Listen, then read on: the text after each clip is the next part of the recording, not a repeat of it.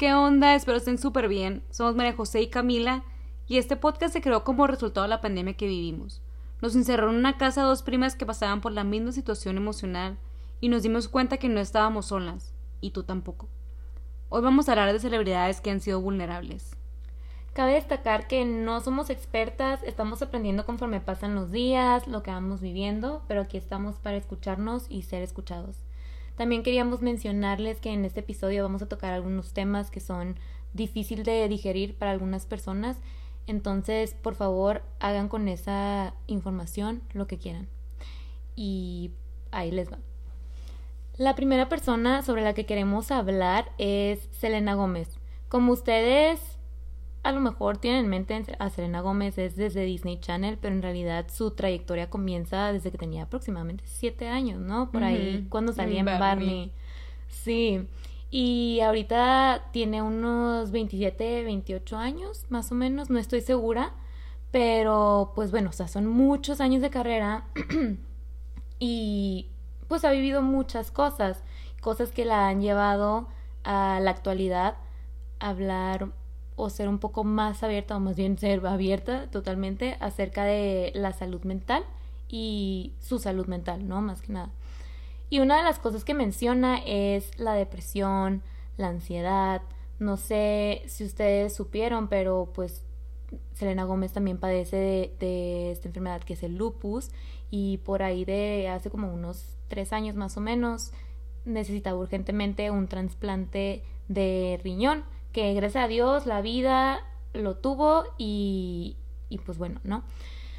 Selena Gómez se abre acerca de las redes sociales, ¿no? Como ya habíamos mencionado también en el podcast pasado, es una persona pues que en realidad nadie está exento, ¿no? Como que a, a sentirse de esta manera, ¿no? A sentirse vulnerable y a sentir que pues muchas cosas están pasando en su vida, ¿no? Entonces Elena Gómez también se abre, como les mencionaba ahorita, pues acerca de las redes sociales, de que ella entraba y cada que pues veía un comentario así era negativo, ¿no? Y al siguiente día volvía a entrar y era esta bomba de cosas negativas y personas hablando de su físico y ella, o sea, yo veía las entrevistas, ¿no? Estas donde ella, su lenguaje corporal se veía realmente que estaba frustrada, se agarraba la cabeza así con sus manos y decía, ¿cómo vienes tú a decirme y a juzgarme sin saber realmente qué es lo que está pasando? Sí.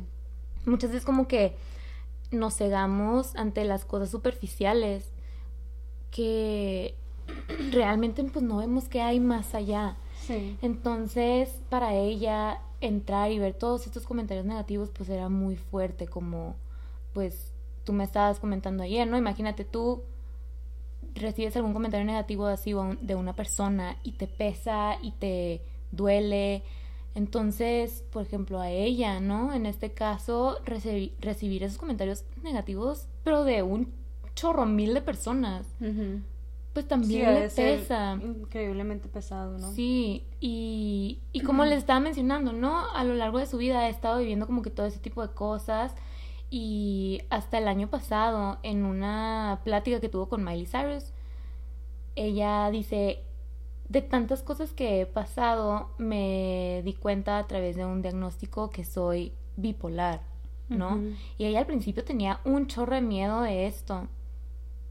Pues normal, o sea, no sabía qué se estaba enfrentando, no sabía cómo reaccionar y todo eso, entonces ella como que hace un flashback de cuando estaba chiquita que era pues le daba un chorro de miedo las tormentas, ¿no?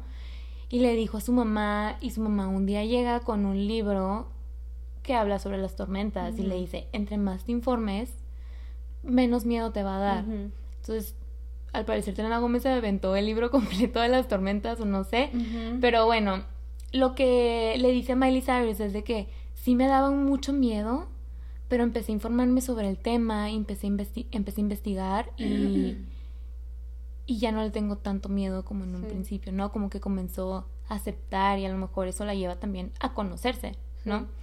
Este, también una de las cosas que ella dice acerca de las redes sociales es que lo ve como una manera en la cual se puede conectar con sus fans. Entonces, cuando ella se dio cuenta de que no le estaba haciendo ningún bien, decidió salirse de las redes sociales y fueron como dos años, real, fueron como dos años en los que pues no estuvo presente en redes sociales y, y ella dice abiertamente también en una entrevista de que mis fans me salvaron, o sea, los que son realmente sus fans, que pues, le echan porras y se preocupan por ella y todo eso. Entonces, hasta el año pasado, yo creo, fue cuando volvió y empezó a tener como que esa conexión de nuevo. Eh, ¿Qué ibas a decir? Bueno, también de Selena Gómez, una de las cosas que, híjole, que la persiguen hasta el día de hoy es este breakup fuerte que tuvo, ¿no? Que pues la marcó emocionalmente y muchas personas ahorita se la siguen mencionando así como si fuera algo que no pues que no haya sido importante, o sea, como si fuera algo como que muy fácil de digerir o ya sabes.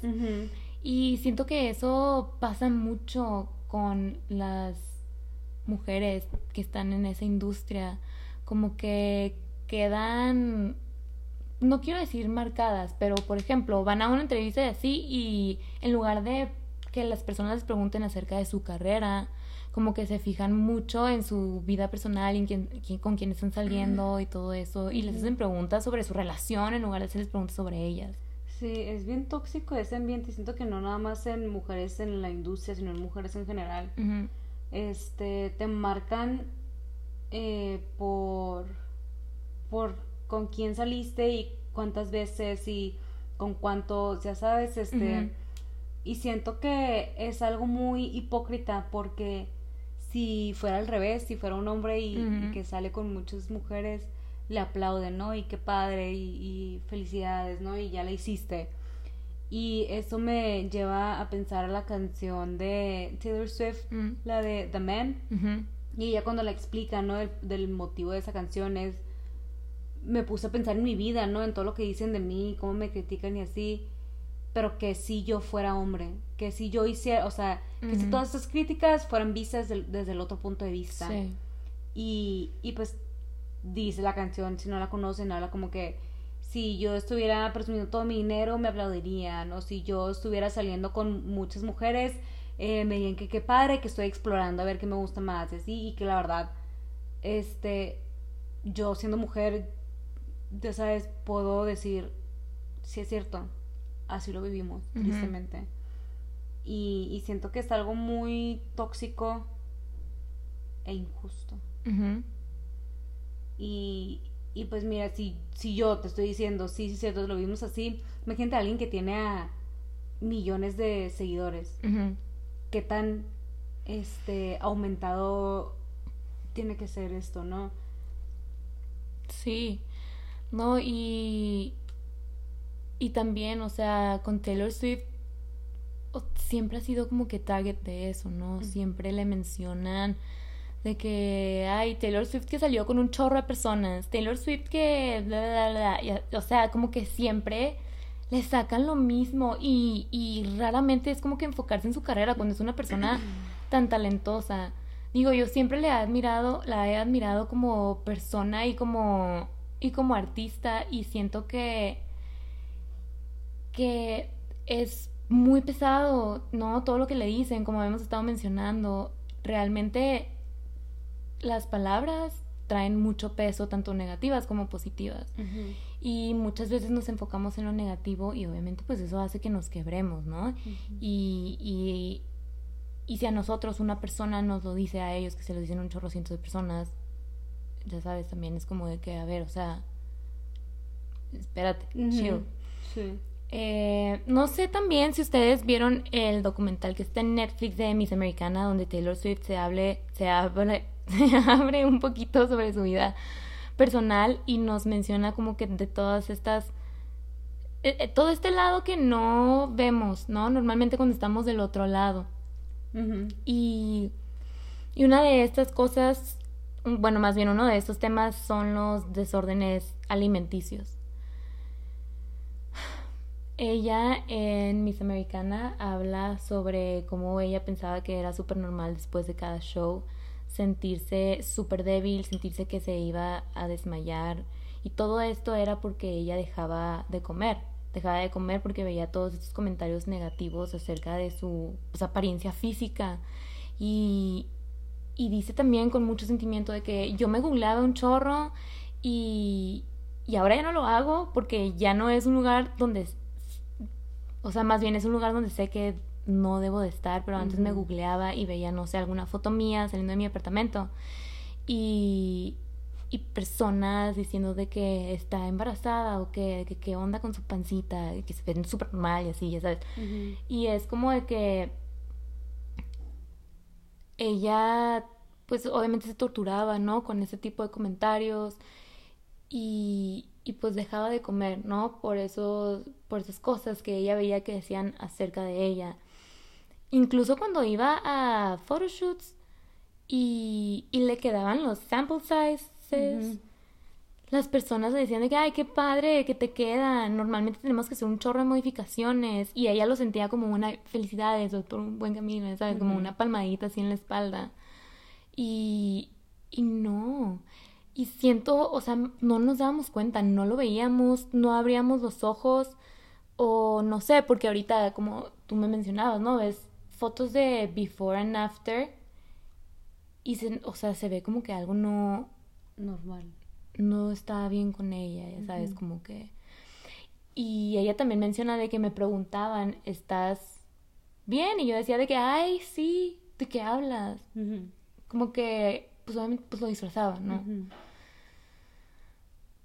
Sí, la verdad es que, bueno, para los que no han visto ese documental, está en Netflix, por cierto, eh, está muy bueno si no la conoces. Y cuando digo no la conoces es la juzgas por lo que los demás dicen. Porque yo siempre he sido una persona, digo, me ha gustado su música, pero la que todo el mundo conoce, ¿no? Las, los hits. Y me acuerdo cuando lo vi, fue de que no tenía la menor idea que todo esto pasaba ella. Ya sabes, como que te abre los ojos porque es toda su historia detrás de bambalinas, haz de cuenta. Y, y está bien padre porque ves un humano. Y a veces se nos olvida que los artistas famosos o lo que tú quieras siguen siendo humanos y sienten y, y lloran y se desesperan, ¿no? Y es bien padre poder ver a alguien como... Es como un abrazo virtual, ¿no? De que te estás abriendo, entonces yo también puedo. Estás pasando por algo diferente, difícil, yo también puedo, ¿no? Y es bien padre poder ver a alguien que independientemente de tanto hate y bullying que le hacen, ahí sigue y cada vez más fuerte. Y no importa si le dicen víbora, no importa si le dicen que escribe muchos heartbreak songs, ella lo va a seguir haciendo. ¿Por qué? Porque es lo que quiere. Sí. Y en una entrevista dice, le preguntan de que, ¿y cuando seas feliz, de qué vas a escribir? Y que ella se queda como que, ay, no manches, ¿qué voy a escribir, no? Y de que, pues ya que es feliz, empezó a escribir. Y empezó a escribir de películas, o de relaciones de sus amistades que le contaban, o de que es feliz, y ya sabes, como que cosas así. Y luego viene esa como double standard que tenemos para las personas en general. Y digo tenemos porque pues es algo de la sociedad. Este. Que. Pues bueno, ya no queremos que Taylor Swift escriba de, de breakups. Uh, que escriba de otra cosa. Bueno, ok. Entonces va a escribir de que ella es súper feliz. O de que se mudó a Nueva York.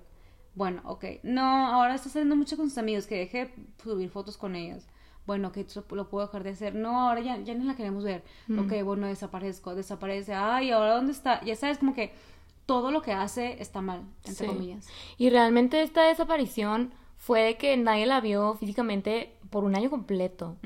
Realmente. Y, y después de esto, ya con este álbum de Reputation, en el que es como de que, o sea, estoy aquí. Y mejor que nunca, ya sabes. Y como que dando cara a todas estas pues a todas estas críticas, exacto. Sí. Y ha tenido esta evolución como artista que, o sea, híjole, está muy padre, la verdad. O sea, realmente es como que mm, siento que muchas personas reconocen a Taylor Swift como una artista que escribe sobre canciones de breakup, como ahorita estabas mencionando, ¿no? Cuando lo dijo en el, en el cuando recibió el premio esto de Women of the Decade de Billboard. Y, y sí, y son canciones que tú cantas y bailas y las cantas con un chorro de sentimiento cuando vas en el carro y así, ¿no? Pero, por ejemplo, en, en su disco de folklore se abre un poco más hacia el storytelling, se abre un poco más hacia la salud mental y, y siento yo que es ahí cuando como que hace un chorro de clic, ¿no? Que, o sea, wow. no sé, yo, yo la veo como mencionaba ahorita, la respeto un chorro como artista y como persona, pero ahorita que salió con estos dos álbums nuevos, sí fue así como de que tiene demasiado que dar como artista. Y una de las canciones del disco de Folklore con, con los que siento que como que a lo mejor ve las cosas o de otra perspectiva, a lo mejor ella como que se, o sea, su perspectiva es la canción de Mirrorball, ¿no? Y en ella hace como, como que esta referencia a las personas siendo esta bola de disco que se encuentra a la mitad de la pista de baile. Y cómo está dividida en mil partes y siempre está como que reflejando luz, ¿no? Pero en realidad está dando diferentes caras. Y lo que ella dice es de que hay personas en la sociedad que son así, que dan diferentes caras para ver como que se sienten bien, que todo está chido con sus vidas, ¿no? Y de que incluso ponen diferentes caras con diferentes personas.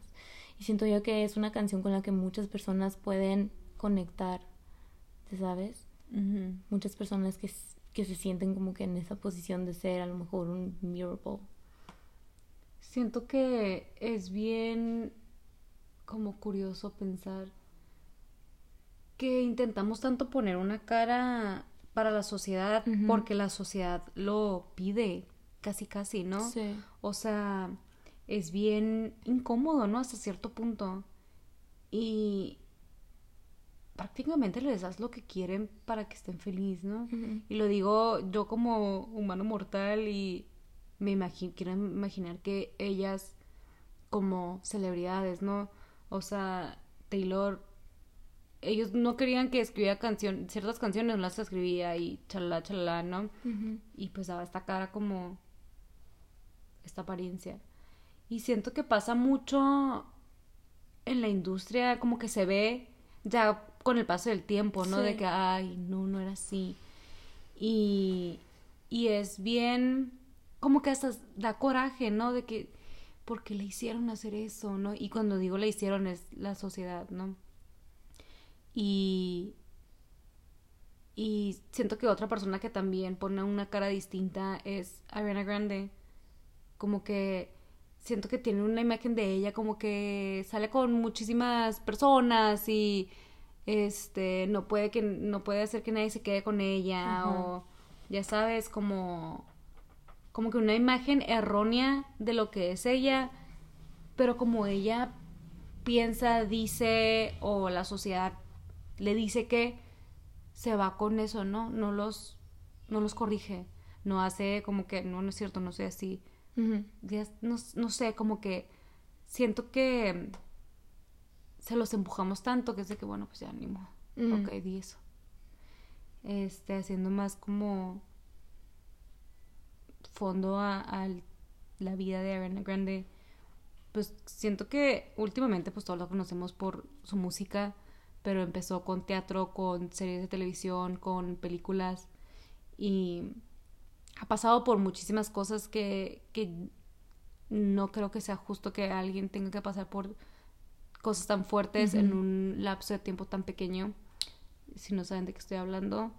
Eh, en el 2018 ella fue en, en tour, estaba en tour, y una persona entró a su concierto en Manchester eh, con una bomba pegada a su cuerpo este y pues atentó con la vida de todos los que están ahí incluyendo a Ariana Grande y pudo con la vida de 22 personas que ya no están con nosotros.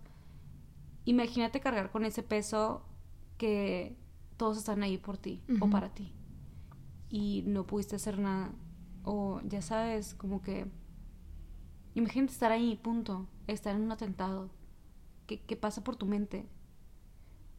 Tiempo después, en ese mismo año, falleció su exnovio, Mm. Mac Miller, de una sobredosis.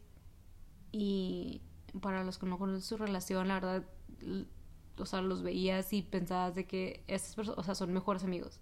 Se aman y aparte son mejores amigos.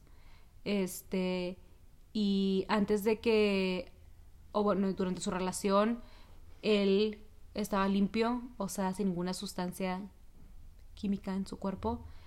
Cuando cortaron, eh, él volvió con todo el tema de las drogas y fue una sobredosis lo que le quitó la vida. Inmediatamente todas las personas, porque no se pueden llamar fans, fueron a atacar a Ariana Grande de que era su culpa, que por ella esto había pasado, que si ella no lo hubiera dejado, que si ella hubiera hecho algo más, que si ella, etcétera. Tanto que tuvo que quitar todos sus comentarios de sus fotos en Instagram, como que todas las maneras de que alguien se pudiera comunicar con ella, porque, pues imagínate, ¿no? Perdiste a alguien, ya no está, punto, ya no está, ya no está aquí, ya no lo puedes abrazar, ya no puedes estar, ya no le puedes hablar. Bueno, ah, es- sí, ya no lo puedes ver. Sí. Este, y que alguien venga y te diga que tú eres la culpable. Y luego te acaba de pasar todo esto. O sea, no, no Sí. es justo. Y aparte como que esa bomba multiplicada por cientos de personas que se sienten con como que ese derecho de culparla, ¿no? De decirle de que ay, o sea, Si no hubiera sido por ti. sí, o sea, y si hubieras hecho un chorro de cosas diferentes Ajá. y no sé qué, y bla, bla, bla. Sí, o sea, imagínate. No, la verdad es que siento que son pesos que, que no debería estar cargando ella. Que por algún motivo la vida se lo puso en su camino. Al final del día siempre vamos a aprender algo de las situaciones por las que vivimos, pero sin embargo creo que es algo muy fuerte que nadie, nadie se lo merece. ¿No? Como que siento que es injusto que alguien tenga que pasar por, por Sí. eso. No sé.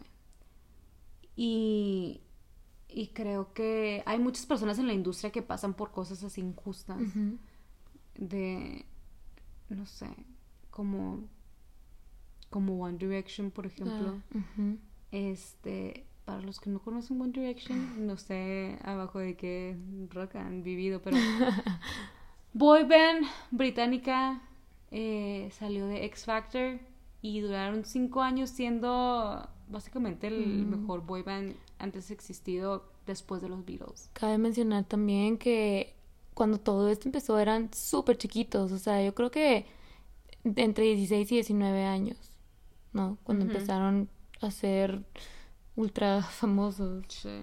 Y cuando digo después de los Beatles, no es porque yo lo quiera decir, ¿eh? es, son estadísticas. Antes de que algún fan de los Beatles venga por mí. Este, que también los amamos, por cierto. Eh, creo que es bien difícil cumplir con las expectativas del el mundo. Imagínate en tu mundito, o sea, tu familia, tus amigos, tu círculo social. Es difícil. Imagínate cuando tienes a todos los ojos en ti y todos quieren que seas perfecto. Específicamente hablando de ellos. Todo el mundo quiere que, que te veas de cierta manera o que seas esta imagen o que X o Y, que saques tantos álbums en cierta cantidad de años. Sí. O sea, porque sacaron cinco álbums en cinco años. Más tours, más entrevistas, más película. O sea, realmente ahorita te das cuenta de que eso no es normal. En el momento lo veías y era de que, ay, qué padre, porque a lo mejor One Direction para ti, o no sé, cualquier artista en general, pero en este caso One Direction era como de que tu highlight, ¿no? Del día, o era algo que te hacía súper feliz, o saber de ellos, escuchar de ellos, entonces como que no veías el otro, la otra cara de la moneda, Ajá. ¿no? Sí. Y como estábamos mencionando ahorita, ¿no? Eso de que empezaron súper chiquitos, realmente a lo mejor pues tampoco conocían, más bien no llegaron a conocer muchas cosas de lo que un adolescente debe vivir, ¿no? O, o normalmente se conoce como que, como que vive. Entonces ahí empieza a perder a, a lo mejor tu vulnera- vulnerabilidad, a lo mejor tu libertad, a lo mejor quién eres o no tienes como que esos años para realmente reconocer, ajá, reconocer qué es lo que te gusta, eh, hacia dónde quieres ir, realmente como que abrir esos ojos, ¿no? Porque pues ellos, exacto, ellos se las vivían, se lo vivían de hotel a hotel y si no era hotel hotel era de que en el tour bus y así. y, y, y ahorita que lo vemos, ¿no? Ahorita One Direction ya lleva más tiempo separado que lo que duraron como banda y como quiera su música sigue siendo muy exitosa. Este, ahora lo notas, ahora lo ves, de que no era normal ese, como que cantidad de trabajo, a los que estaban expuestos y que se les imponía por un contrato o X cosas, o sea, no sé, pero pero sí, o sea, realmente era así como. Pues. Sí. Antes no, no lo notaba. Este. One Direction se separó eh, porque Zayn Malik, el papá de la hija de Gigi Hadid, se salió del grupo. Y cuando eso pasó, todo el mundo se le fue encima a él. Sí, todo Y cuando digo todo el mundo, digo la gran parte, porque mucha gente sí lo defendió. Este cuando él dio su motivo era porque ya no era algo bueno para él estar en esa banda. Y todo el mundo lo agarró como que los odia, no se lleva bien con nadie, ¿qué le pasa? ¿Por qué destruyó esto? Y luego dijo después de un poco de años, era porque me estaba comiendo vivo, mi salud mental era inexistente. Claro, era algo que podía con su salud mental. Está, no me, acuerdo, no me acuerdo si es en DC o en el, o en otro, si es en DC donde, o sea, Zen está de que dormido, ¿no? Y van y lo despiertan para que grabe una parte de la canción y él pregunta de que, cuánto tiempo estuve dormido y le dicen de que no llevas ni 10 minutos. Y él de que, ah, no pasa nada, ahorita me paro. Eso no es, no está, no es normal, no está bien y, y obviamente es algo que va a poder contigo porque nosotros nada más lo vimos en esa escena de la película, quién sabe cuántas veces pasó en la vida real. Por cierto, es la película de ah, One Direction. Sí, perdón. De como conciertos y su vida. Sí, y... Y sí, o sea, siento que no le poníamos atención porque teníamos otra idea. Y de hecho, hace poquito en una entrevista, Liam Payne, que es uno de los integrantes, o fue uno de los integrantes de One Direction, menciona cómo, pues él se sentía perdido, ¿no? No sabía quién era, no sabía nada de, de nada. Eh, bueno, antes de mencionar eso, él pues se sentía que no tenía vida, ¿no? Que no, que no tenía privacidad y que no tenía para dónde correr, básicamente. Y que cuando iba a lugares a, dar conciertos y demás, los encerraran en sus cuartos porque era muy peligroso para ellos que salieran, porque pues los amamos y estábamos por todas partes. Eh, y pues que había ahí alcohol, ¿no? Y se tomaba todo el alcohol que había para poder estar más tranquilo para poder bajar su ansiedad y, y poder estar bien, ¿no? Y pues era un niño, o sea, no estaba bien, dice él como, ok, sí, estaba empezando a tomar, pero ahora ves para atrás y dices, tanta cantidad de alcohol en tan poco tiempo no es normal. Iba a mencionar anteriormente que en, una en esta misma entrevista, de hecho, Liam dice que cuando se separaron por completo, que él ya no iba a volver a cantar, que él ya, ya no quería saber nada de esto y por pura casualidad escribió la, de, la canción de Strip That Down, mm. que fue su debut single, pero que no era él realmente y menciona como Harry Styles, otro ex miembro de One Direction, eh, en su primer disco, él tampoco era él. Eso no, o sea, como que eso no lo describe apropiadamente. Sí. Pero que en su segundo disco, Fine Line, es realmente él. Realmente puedes verlo a él y, y si lo ves tú como fan de Harry Styles, dices, es su mejor álbum porque es él, se puede expresar, experimenta con música, con vestuarios, con sus videos y creo que tiene mucho sentido viniendo del, Liam. ¿no? Que lo haya dicho como, como que hay. Sí, no, incluso, e incluso Harry Styles, ¿no? Menciona que cuando escucha HS1, que es pues el primer disco, ¿no? Eh, dice que como que logró captar todos los momentos en los que no la quería regar y, y pues bueno, era como que él se ponía estas, pues, no sé, como que estas expectativas. No, no, no, como que él mismo se paraba de hacer algo que realmente como que lo llevara a experimentar para conocerse a sí mismo, ¿no? Porque venía como que con esta idea de One Direction, ¿no? Y de que con One Direction cada que sacaban un álbum diferente, un álbum nuevo, perdón, siempre era mejor y siempre era más y siempre era no sé qué, ¿no? Entonces cuando sacó su primer álbum como que él venía con esta idea.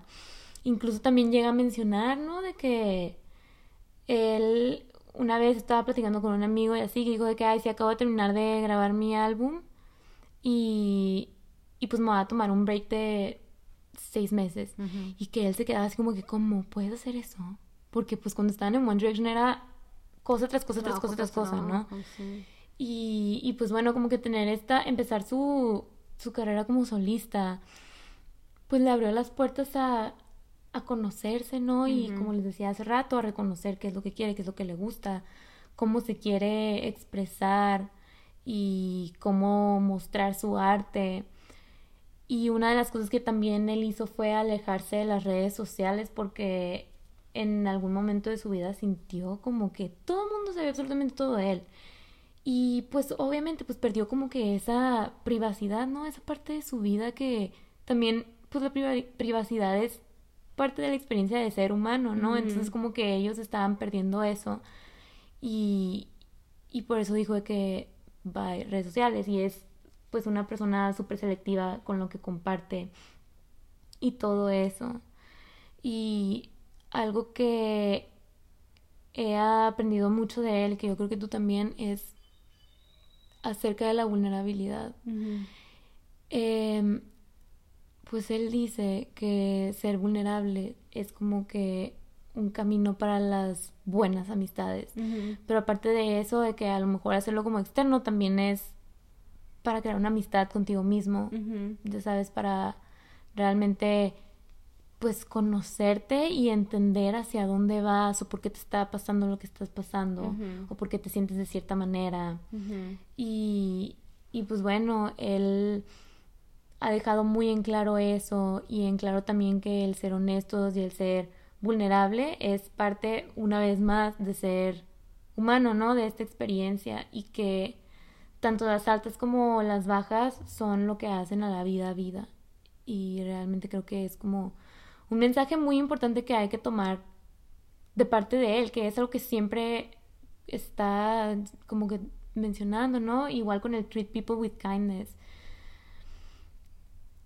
eh, a mí se me hace increíble que tiene que ser algo que él tenga que mencionar, incluso tener una canción y así. Se me hace muy padre, me encanta y todo, de verdad. Pero creo yo que es algo que tiene que estar diciendo, ¿no? Sí, para que se haga. Para que se haga, exactamente. Sí, siento que cuando dices que eres fan de Harry Styles, eh, automáticamente las personas dicen de que, ay, por cómo se ve. Pero está guapo. Ajá. Y mira, no te lo voy a negar, se ve muy bien. Tiene muy buen este, estilo. Sí. Pero siento que ese tipo de personas es porque realmente no han escuchado su música, no han escuchado todo lo que tú estás diciendo de, de realmente cómo se eh, expresa él mediante su arte. Eh, no, ya, no sé, como que él realmente quiere que sienta, que, sintamos que todos somos incluidos en todo, ¿no? No, porque, o sea, no se está poniendo un vestido para ser menos hombre, como ustedes dicen, y digo ustedes a las personas que lo critican por hacer eso, ¿no? Eh, lo está haciendo para que nadie tenga miedo de ser realmente quien es y nadie tenga miedo de verse o vestirse o ser cualquier cosa que quiera ser. Y creo que eso es algo que esta generación, esta sociedad necesita el sé, quién seas y cómo seas, ¿no? Y que veas a alguien que admiras ser tan abierto con eso, es como que no manches, qué padre, entonces sí, puedo ser quien yo quiera ser, ya sabes, y, y me molesta mucho que, que lo critiquen por, por eso, o por cómo se ve en ciertas photoshoots, o ya sabes, como que siento que, no sé, no sé, como a lo mejor y no puedes estar de acuerdo con, con cosas que dice porque pues no todos vamos a estar siempre de acuerdo, pero el criticarlo por querer eh, incluir a todos en este mundo, en la vida, el querer hacer que nos sintamos amados, literal queridos por nosotros mismos o por los demás, siento que no es algo que se debe de criticar. Exacto, porque aparte el mensaje que, que transmite es para que, no nada más para que aceptes a todos, que es muy importante, pero también para que tú te aceptes a ti mismo. Sí. Abre esas puertas y es inspiración para un chorro de personas. Sí. De verdad. ¿Qué más les digo? Sí. Y bueno, creo que antes de terminar, quisiera hablar de una persona más que no tiene mucha relación con los temas de ahorita, pero bueno, a lo mejor no, sí, sí tiene. Este es Paris Hilton. Eh, bueno, ni tú ni yo nacimos en su misma época, pero pues nos tocó ahí algún Sabemos quién es. Sí, creo que todo, todos saben quién es, ¿no? Ay, me escuché como el meme de la Victoria Justice de que todos cantamos. Ah. Oye, sí. Bueno, este, creo que todos saben quién es Paris Hilton, la mm. heredera de los Hilton o el perfume que todo el mundo traía en los 2000, ¿no? Este, bueno, aparte de heredera, es diseñadora, influencer, empresaria, este DJ y es la DJ mejor pagada de todo el mundo, mujer. Eh, si eso no se dice algo, pues escucha todo lo demás. Este, ella empezó pues en el ojo público muy joven y su mamá siempre le decía como que no muestres debilidad. Siempre que te vean bien, siempre que te vean súper elegante y que nadie se dé cuenta que estás triste o que estás enojada o etcétera pues lo hizo, ¿no? Este, cuando tenía 17 años, se la llevaron a la fuerza a una escuela en Utah que era para pues, jóvenes problemáticos. Y así lo decían, ¿no? Tipo en la página web, en el About Me o no sé. En, el, en la página dice literal, te lo, te lo pone bien bonito, ¿no? bien romantizado. Este, clínica para jóvenes problemáticos que necesitan un apoyo eh, psiquiátrico. Mm. Bueno, Paris Hilton sacó un documental el año pasado en el cual se expresa de toda esta experiencia traumática que vivió. Este, ella, a ella la medicaban sin antes haberle hecho ningún diagnóstico, entonces estaba adormecida, casi casi que anestesiada todo el día. Este, la ponían a hacer cosas básicas como de limpieza, ¿no? Trapear, barrer, lavar los baños, platos, etcétera pero si hacía algo mal, la castigaban. ¿Y cómo la castigaban? La metían en un cuarto sin absolutamente nada, baño, cama, nada, durante un día, sin ropa. Entonces imagínate, tienes 17 años y estás ahí. ¿Cómo crees tú que eso es humano? Tienes cualquier edad y estás así. O sea, tu autoestima desaparece. Sí. Todas las noches que ella estuvo ahí, ella pensaba, no me van a romper, o sea, no van a poder conmigo, voy a seguir siendo yo, mi esencia nunca se va a morir aunque ellos me la golpeen, ¿no? Este, la cachetean enfrente de las personas cuando hacía algo mal, no sé. Fue una etapa muy fuerte para ella y ella lo cuenta, ¿no? En, su documental. Y, y, y hoy en día ella está haciendo un movimiento, una demanda, levantó una demanda para terminar con todo esto, porque esa escuela sigue hoy en día eh, trabajando y, y, ella dice que eso pues le ayuda a ella para no sentirse que está cargando con ese peso y a todas las niñas y niños que siguen estando ahí. El abrirse. El poder abrirse y el poder hacer algo al respecto. Sí. Este, una vez que salió de ahí, se, años después se reunió con sobrevivientes de esa misma escuela algunas no pudieron estar con ella porque ya no están con nosotros. Eh, tristemente el, este trauma pudo más. Y, y muchas personas le decían de que me daba risa verte en tus programas porque decías de que no sabías cómo barrer o no sabías X o Y cosa, pero eso nos lo enseñaron nosotros en esta escuela. Porque decías que no, o sea, yo sabía que no eras tú. Y ella explica que dio este personaje a todos nosotros, porque eso era lo que nosotros queríamos ver. Porque en ese entonces, en los 2000, no había Instagram, no había redes sociales, eran más que nada Us Weekly o el periódico o yo que sé, ¿no? Revistas semanales las cuales decían que era ella. y, y como ella no tenía voz ni voto, si la criticaban iba a hacer algo falso, ¿no? Porque era un personaje que ella no era. Y creo que eso está muy fuerte, el, pues todo este tiempo no era ella, ¿no? Y eso obviamente la hacía ella ser súper, pues no, nadie la entendía, ¿no? eh, pero bueno, eh, creo que es algo muy fuerte el poder hablar de un abuso tan grande que ella tuvo y poder hacer algo al respecto. Creo que muchos quisiéramos esa fuerza, ¿no? Sí. Y, y como decíamos, no te lo imaginas, ¿no? La ves y dices, no, pues tú, ¿qué problema vas a pasar, ¿no? Si eres Nepo Baby. Sí, estamos viendo lo superficial, como tú decías. E, ella daba esa cara y esa cara era la que veíamos. Sí. O sea, antes del documental nosotros pensábamos Paris Hilton y pensamos en fiesta, dinero, hotel, o sea, todo eso. Pero la realidad es otra totalmente diferente. Sí, y pues bueno, creo que esta plática nos deja que hay que empezar a ser un poquito más reales con nosotros mismos. Siempre recordar que somos nuestra prioridad y que hay que preocuparnos por, por cómo estamos, ¿no? Porque nuestra salud mental importa mucho. Y como decíamos, ¿no? Si sientes que aunque lo hables mucho, sigue, sigues teniendo este espinita de que no te sientes bien, te recomendamos siempre que vayas con un profesional a hablar de este tema. Perdón, siempre va a ser nuestra primera recomendación. Este, y la verdad es que sí, también la razón por la que decidimos hablar de este tema hoy es para que una vez más, ¿no? Veamos que no estamos solos. Hay personas ahí también que que nos dan como que esta lucecita de esperanza, ¿no? Que, que a lo mejor no sabemos que necesitamos o la vemos y es de que, lo necesitaba, o sea, 100%, qué padre, gracias. Y, y pues bueno, muchas gracias si llegaste hasta aquí, muchas gracias por escucharnos.